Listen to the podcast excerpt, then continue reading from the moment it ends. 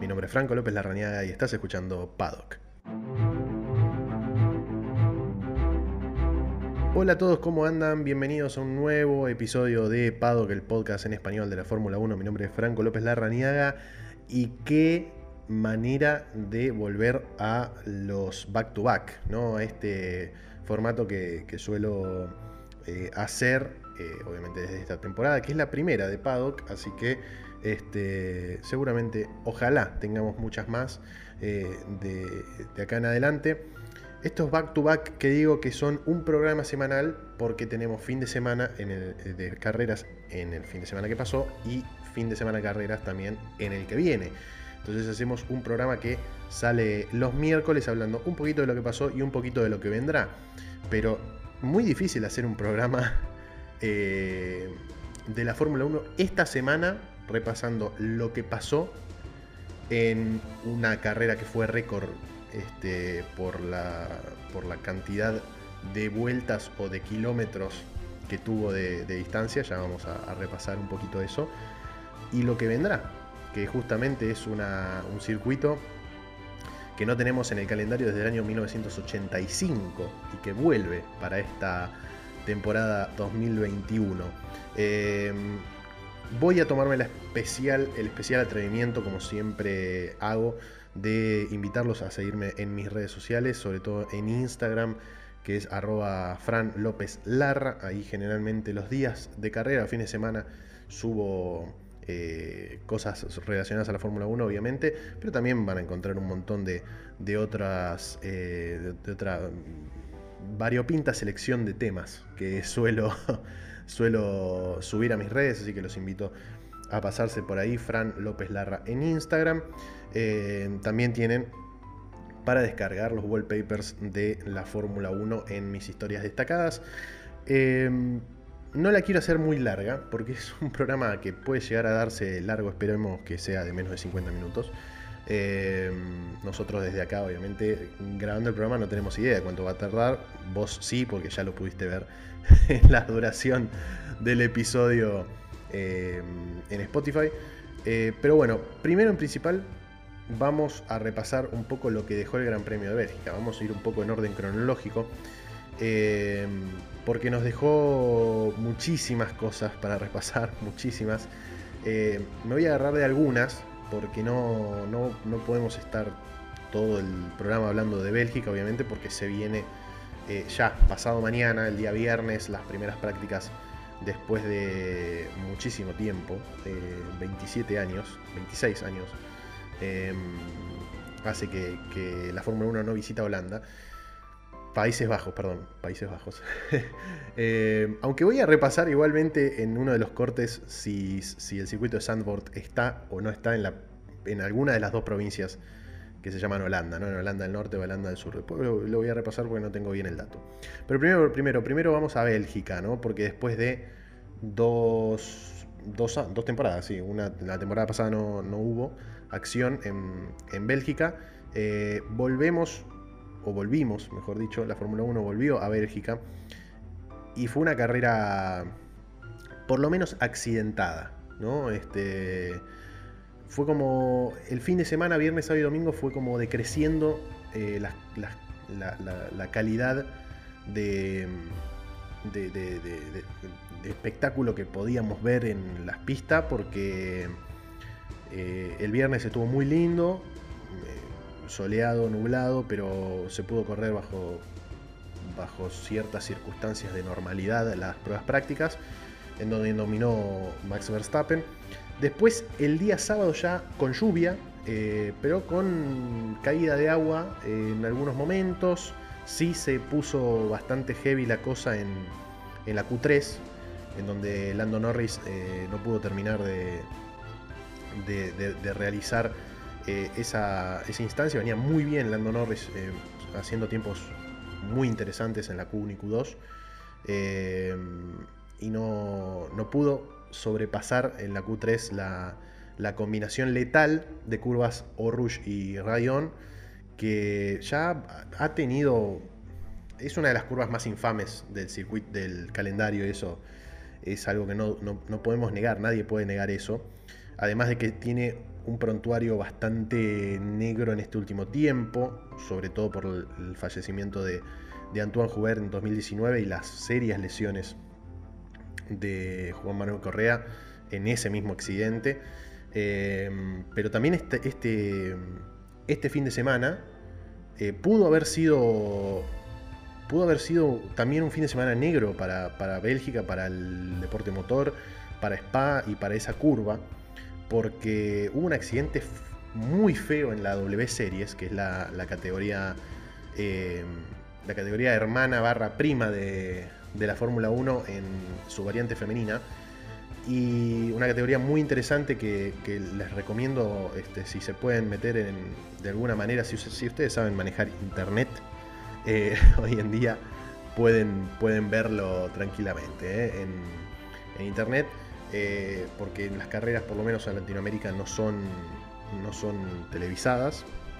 Sí algunas sesiones de práctica y clasificación. Eh, esto sucedió en la clasificación de la W Serie. Es un accidente muy feo que tuvo a la neerlandesa Bates Keviser como una de las más perjudicadas por el accidente. también eh, la piloto Ayla, Agren, perdón, este, las dos fueron em, hospitalizadas, aunque no les sucedió nada grave. Obviamente fueron trasladadas al hospital más cercano para someterse a ciertos controles. Em, pero bueno, están, están bien las dos pilotos, además de que de ellas dos hubo un choque prácticamente múltiple. La curva de, de estaba em, con cierta eh, cierta cantidad de agua y los las pilotos estaban girando con neumáticos de liso. En esa, eh, fue, una, sesión bastante incómoda, la del sábado, sobre todo también la del domingo, obviamente. Pero, pero fue un momento en el que tenían que entrar en la próxima vuelta, este, no dieron del tiempo para, para registrar una marca de, de clasificación y después volver para cambiar neumáticos. Entonces, eh, siempre es la curva más ingrata del calendario, muchos podrán asegurar lo mismo, eh, pero hubo un choque eh, que se dio en realidad por, el agua en pista, ¿no? porque mm, sabemos la dificultad de tomar en velocidad Rouge, eh, que es una curva, una curva ciega de izquierda a derecha en subida sin, sin, gravilla, y ya voy a estar hablando un poco de esto, de, los escapes de Orush, porque se están estudiando cambios eh, para mejorar la seguridad de esta curva o de esta combinación de curvas. pero pero el, accidente se da básicamente porque no se alcanza a traccionar para doblar en la segunda curva de Orush por el agua que había. Y hubo varias yo creo que fueron seis o siete este, pilotos que, se despistaron y después, obviamente, como todas se despistaban hacia el mismo lugar, terminaron chocando todas entre sí y Bates que fue una de las que peor la llevó porque mm, su vehículo fue golpeado por última este, por la española Belén García, que fue la última en incorporarse al desastre y, García golpeó el, vehículo de, de por detrás y hizo que quede de, boca abajo el vehículo de, la holandesa eh, y en el medio del, circuito, sino porque rebotó y volvió para el lado del circuito. Además, eh, también estuvieron involucradas en el accidente Abby Eaton, Fabián Bolgen, la, chica oriunda de Liechtenstein, si no me equivoco. Eh, también, bueno, ahí la Agren, como dijimos, Beike Visser, este, Belén García. Hubo, yo creo que fueron seis o siete. Estas son las que, las que tengo acá. Ah, y Sara Moore. Y Sara Moore también. Este, que fue justamente la primera en despistarse. En fin, en esa misma curva, ese mismo día, sucedió lo de, lo de Lando Norris, que mm, también por suerte para él no, no fue nada grave, pero terminó siendo un golpe durísimo. Eh, y ya el domingo fue incorregible, porque fue una lluvia que hacía mucho tiempo no veíamos en la Fórmula 1 y un, estilo de, de, una manera de llover eh, muy eh, poco propensa a cambios, ¿no? ese tipo de lluvias que te agarran 24 horas de, lluvia ininterrumpida y con la misma intensidad, que era prácticamente muy difícil correr bajo las condiciones que, justamente ese circuito eh, lo permite. Es un circuito, como lo dije en el programa previo, en el programa anterior, en el capítulo número 15, en la previa de, Spa, eh, que es un circuito con muchísimo nivel de, peligro, si se quiere, este, o, de, riesgo. ¿no? Hay muchos lugares en donde es realmente un circuito difícil de domar. Este, por eso mismo me parece acertada la decisión de los, de comisarios deportivos de, de, no correr la carrera eh, en primera instancia. Y después, obviamente, a medida que el tiempo pasaba, a medida que la incertidumbre crecía, a medida que el, tiempo en el reloj pasaba también y eso nos acercaba o los acercaba cada vez más a, la jornada nocturna, que obviamente Spa no está preparado para que se corra de noche, eh, y menos en esas condiciones, eh, tuvieron que tomar una decisión, eh, Michael Massey y equipo, y fue justamente la de sacar eh, a, los vehículos a dar tres vueltas detrás del coche de seguridad para por lo menos este, registrar unas vueltas dadas, ¿no? Eh, para atenerse al reglamento de la FIA eh, y, después ya para un horario que era incorregible la situación, determinar que la carrera había terminado con esas tres vueltas detrás del coche de seguridad. Se trata por ende de la carrera más corta de la historia de la Fórmula 1. Eh, eh, hemos presenciado, a pesar de nuestra bronca, eh, lógica como espectadores por no haber tenido carrera en sí, no, haber tenido ningún momento de aceleración en carrera,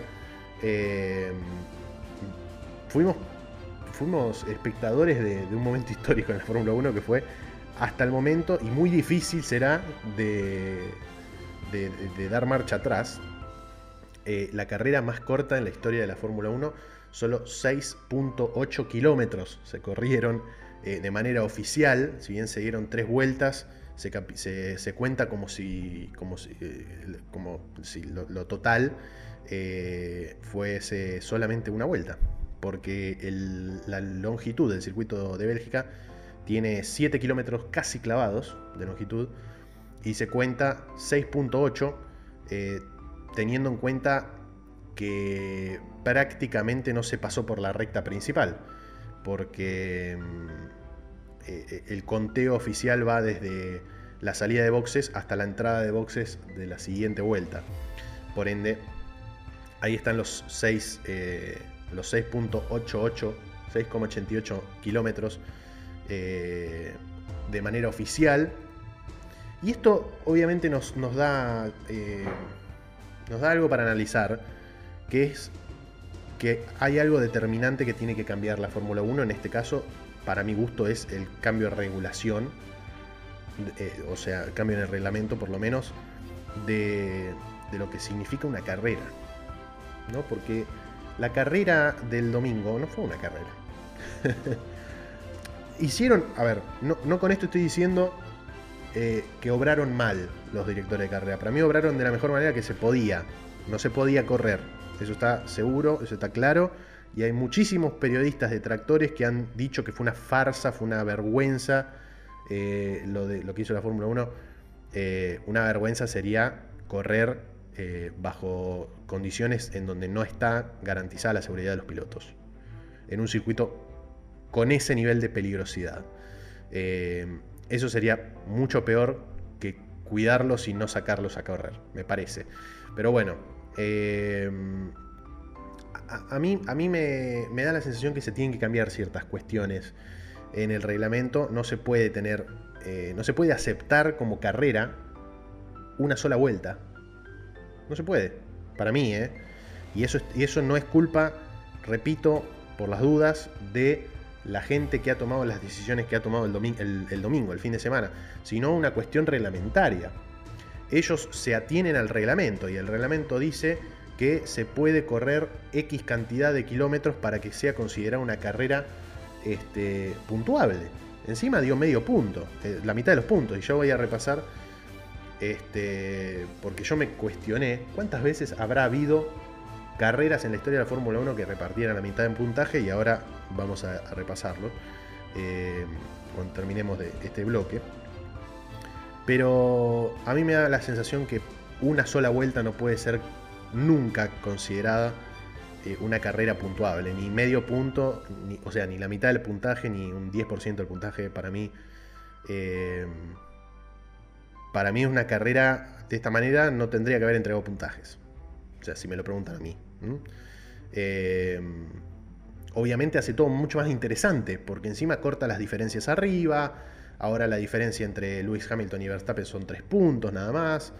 le agrega el condimento de que hay algunos eh, eh, pilotos y escuderías también, Hamilton y Verstappen, por ejemplo, ambos, que tienen 0,5 en su puntaje, ¿no? Hamilton 202,5 y Verstappen 199,5. Eso encima le agrega como una especie de mística para el equipo, para el piloto o para el equipo también, que gane en,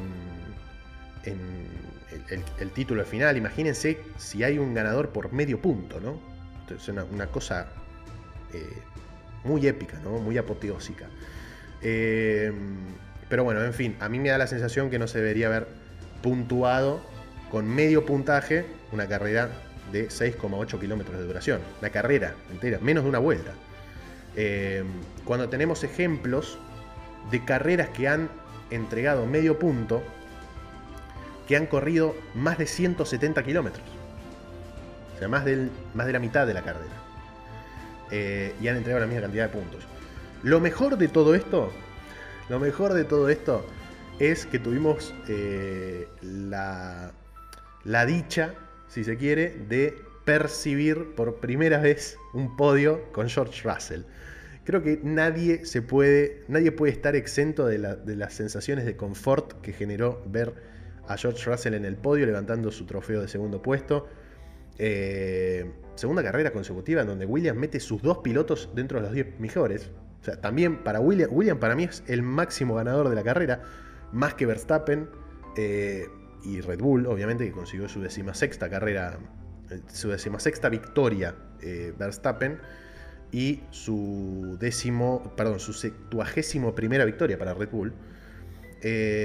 sino que se dio algo que todos queríamos, ¿no? Que George Russell Después ese magnífico sábado, Mr. Saturday fue Mr. Saturday con todas las letras, eh, clasificando segundo.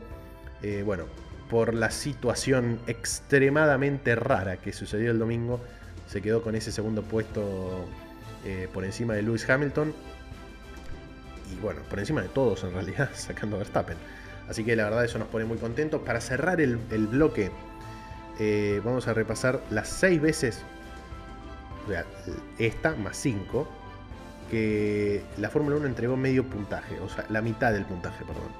La primera vez fue en España 1975, cuando en España no se corría en el circuito de Montmeló, como conocemos hoy, sino que se corría en, en Montjuic, en Barcelona.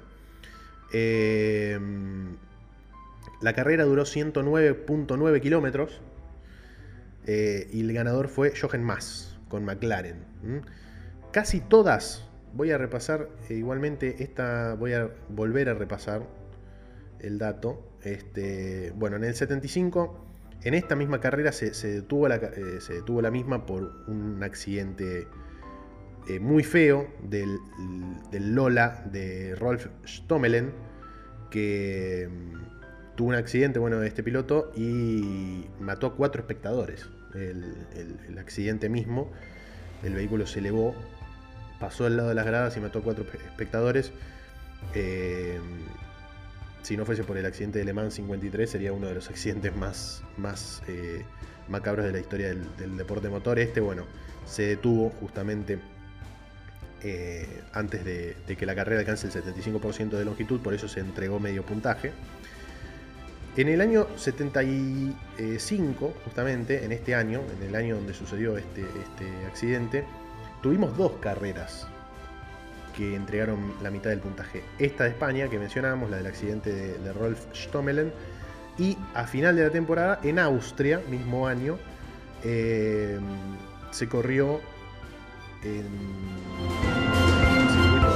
de Ostreichring, el, viejo circuito que hoy en día es el, A1 Ring o Red Bull Ring, este, por, un, por una tormenta eh, intensa, una lluvia intensa que no permitió eh, que, se, que se desarrolle de esta manera.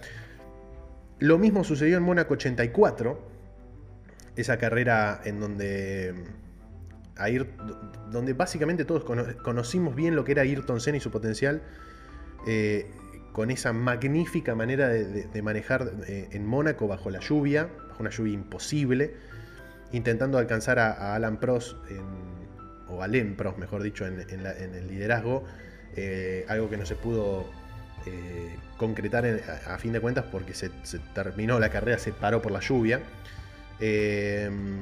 Algo similar sucedió en Australia 91, cuando Australia corría, en Australia se corría en el circuito de Adelaida, se corrieron solo 14 vueltas en aquel entonces, Ayrton Senna fue, el ganador finalmente.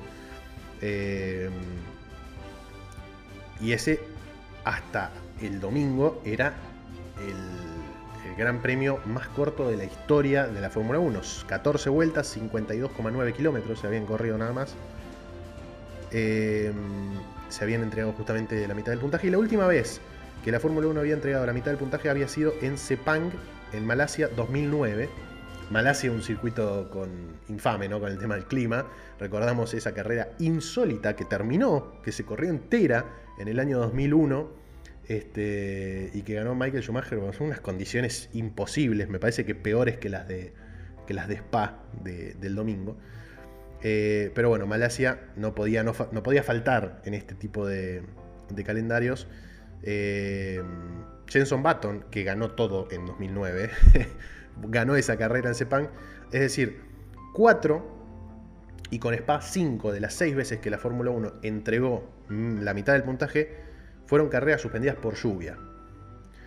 Esto también lo traigo a colación para esos mismos periodistas que decían que había sido una vergüenza que la Fórmula 1 con los con los eh, con los, medios que tiene para garantizar la seguridad de los pilotos hoy en día, que son mejores que en ningún otro momento de la historia de la Fórmula 1, y eso es cierto, que es una vergüenza que, no hayan corrido eh, cuando en el pasado se han corrido con menos condiciones de seguridad, muchísimo menos que, las, que las que hay hoy, se han corrido carreras en peores condiciones. Australia 75 ganó Vittorio Brambila con March, Mónaco 84 ganó Allen Prost, Adelaida 91 ganó Ayrton Senna y bueno, si lo querés meter, Sepang 2009 también ganó Jenson Button, las cuatro veces entregaron eh, eh, la mitad del puntaje y las cuatro veces se suspendió la carrera por lluvia. Estamos hablando de que en el pasado también se tenía un poquito en cuenta la salud de los pilotos en algunos, en algunos grandes premios. Eh, y, también ha sucedido este tipo de cosas. No es una cuestión nueva de que los directores de carrera que hoy eh, están en la FIA y que hoy se encargan de decidir qué pasa y qué no pasa en la Fórmula 1 son tibios.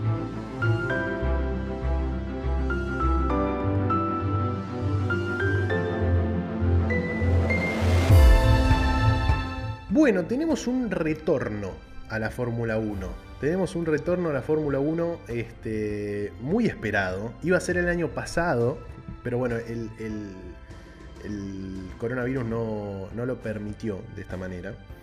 Em, y este año, en 2021, se confirma efectivamente la vuelta de eh, Países Bajos como hay que decirle ahora, a partir de, ahora, ¿no? este, último tiempo, eh, tratar de evitar el término Holanda para referirse a todo el país.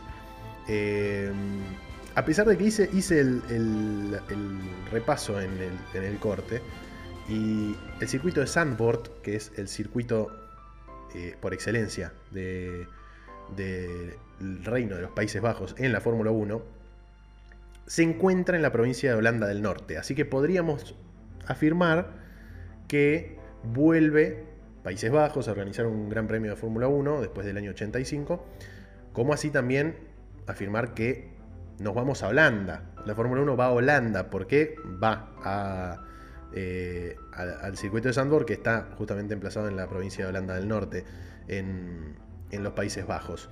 Eh, un circuito que tenemos, tenemos un repaso mínimo por la historia, porque ya ha sido, obviamente, muchísimo tiempo, eh, la, la casa de la Fórmula 1 en los Países Bajos.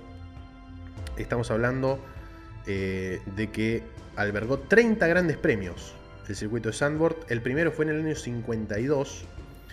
Eh, en aquel entonces la victoria fue para Alberto Ascari, que hizo todo, vuelta rápida, pole position y ganó la carrera. Em, Juan Manuel Fangio ganó una vez en Sandboard, eh, fue en el año 55, además de también haber hecho la pole position. Y la particularidad es que la vuelta rápida en el año 55 la hizo otro argentino, Roberto Mieres, en carrera. Em, que bueno, ese año fue su último año en la Fórmula 1, eh, corrió del 53 al 55 y eh, ese año justamente fue eh, el, hombre de la vuelta rápida con un 1.40.9. Eh, un circuito, el de Sandboard, de estos 30 grandes premios que, hemos mencionado, que se han llevado a cabo, no de manera ininterrumpida, hubo años en donde participó, hubo años en donde no estuvo, pero desde el año 52 al año 85 este, se llevaron a cabo 30 grandes premios en este, en este circuito, pero ningún gran premio se llevó a cabo en el trazado del circuito de Sandborg que va a albergar la Fórmula 1 esta temporada. Que es un circuito muchísimo más moderno, eh, un circuito eh, que fue reaclimatado porque era una especie de circuito rural como nos tenía acostumbrado la Fórmula 1 en los años 60, 70. Eh, pero corto dentro de todo. ¿Por qué es un circuito corto? Y ya vamos a estar hablando un poco de la, longitud. El primer gran premio eh, que tuvo lugar en Sandboard fue justamente en 1952, la victoria de Ascari. Eh, y era un circuito que es raro, porque si lo ven en, el, en imagen, Sucede como ha sucedido, qué sé yo, con Hockenheim, con Spa, eh, mismo con Monza también en su variante completa. Eh, todos estos circuitos que tienen o tenían una parte del actual trazado y después se iban. Se iban y dibujaban un trazado por el resto de la ciudad y volvían, ¿no? Y se hacían circuitos larguísimos, ese de circuitos rurales. Sin embargo, el circuito de Sandboard, uno lo ve, y el circuito viejo, el circuito de toda la vida, prácticamente, del, 52 al 85, sufrió muy pocas variaciones. Em, por ejemplo, del 52 al 71 fue el mismo circuito, a partir del 73, 72 no se corrió, en el 73 se agregó una curva, eh, o se, la curva ya estaba, pero se la hizo un poquito más cerrada. Después en el año 79 eh, se agregó una pequeña chicana abierta, que casi era imperceptible. En el año 80 este, esa chicana se agrandó eh, al, punto, al punto directamente de hacer eh, una combinación de curvas izquierda-derecha muy abierta también, pero la longitud era prácticamente la misma. Y teniendo en cuenta que hoy el circuito, no sé si alguno tendrá en, la retina el diseño del circuito de Sandboard, la longitud era prácticamente la misma que hoy. Es decir, que es una, mera ilusión el, hecho de que sea un circuito rural en, aquellos, en aquel entonces, porque hoy en día que es un circuito permanente, eh, tiene prácticamente la, misma longitud. El circuito osciló entre los 4 kilómetros y los 4.2 kilómetros eh, en todas sus variantes. Y hoy en día eh, va a presentarse bajo este, entre comillas, para la Fórmula 1, nuevo diseño del circuito de Sandor, a pesar de que este es el circuito de Sandor desde hace años, eh, el trazado, mejor dicho, con una longitud de 4.259 kilómetros. ¿Mm? Eh, y esto lo hace el circuito más corto de la Fórmula 1 después de Mónaco. Recordemos que Mónaco es eh, el circuito más corto del calendario de la Fórmula 1 eh, desde el año 84 en adelante y el tercero más corto de la historia de la Fórmula 1, solamente superado por el aeródromo de Selbeck, en donde se corrió solamente un Gran Premio de Austria en el año 1974, 3.1 kilómetros, y el circuito callejero de Long Beach, que se corrió allí el Gran Premio del Oeste de los Estados Unidos del 76 al 83, 8 grandes premios, y que tenía una longitud de 3.2 kilómetros. Monaco tiene 3.3 y desde el año 84, que ya no se corre más en Long Beach, es el gran premio más corto de, todas las temporadas de, la Fórmula 1. Salvo la del 2020 que no se corrió en Mónaco. Eh, y, y, el segundo circuito más corto es Sandboard. En esta temporada, obviamente, en su vuelta. 4.2 kilómetros, 4.259. Para que se den una idea, es apenitas más corto que tres circuitos muy recordables o reconocibles en, la retina de, todo eh, fanático de la Fórmula 1, que están hoy en día en el, calendario, que son el circuito de México, el circuito de San Pablo, el Interlagos, y el circuito de Austria, el Red Bull Ring. Los tres circuitos son reconociblemente cortos, eh, pero así todos son un poco más largos que, que Sandboard. Sandboard 4.2 kilómetros. Y eh, estos tres, estos tres eh, circuitos que, mencioné, México, Interlagos y Austria, apenas por encima de 4.3 kilómetros. Vamos a tener, por ende, muchísimas vueltas, como siempre en los circuitos cortos. Eh, tendremos 72 vueltas y una longitud de carrera total de poco más de 306 kilómetros. Como indica la norma, tiene que superar los 300 kilómetros. Eh, un, circuito, un circuito bastante angosto para lo que es los estándares de la Fórmula 1.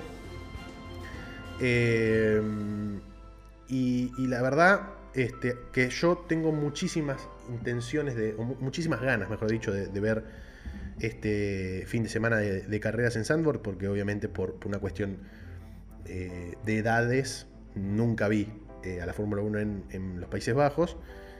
Y, la verdad que me, llama muchísimo la atención. Un circuito de 14 curvas, nada más, eh, pero con una sola recta. Con una sola recta, que es la recta principal.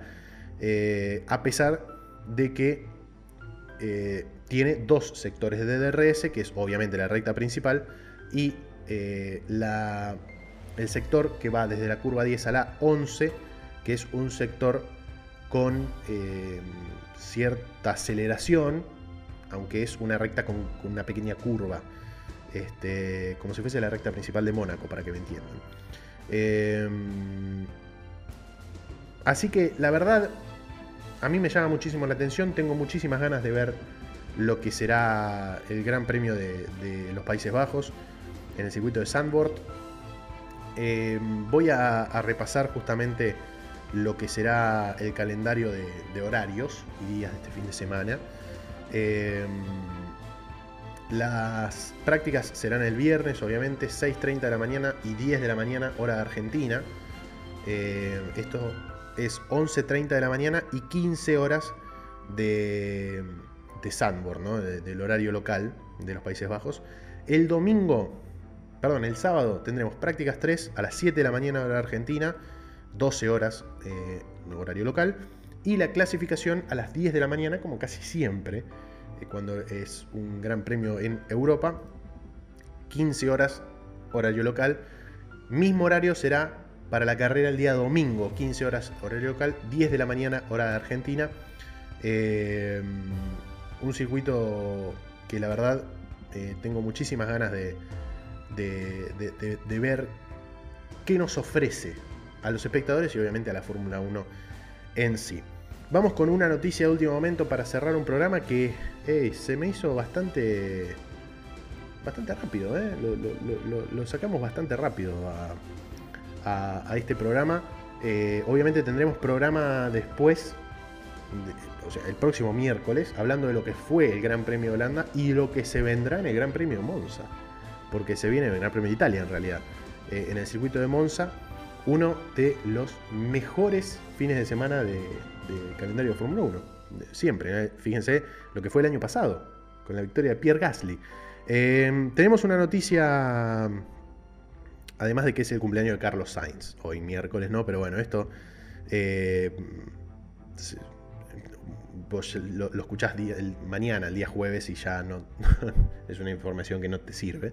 La que sí te sirve, eh, y es una, es una, noticia esperable, lógica, aunque triste, para el mundo de la Fórmula 1, que es que hace dos horitas eh, Kimi Raikkonen ha oficializado su retiro de la Fórmula 1 a, partir de la temporada que viene. ¿no? Ya esta temporada la terminará, su última carrera será en Jazz Marina, en Abu Dhabi, y esa será, su última presentación en la Fórmula 1, un piloto que, como sabemos, fue campeón del mundo en el año 2007 con Ferrari, eh, aunque podría haber sido campeón del mundo más de una vez.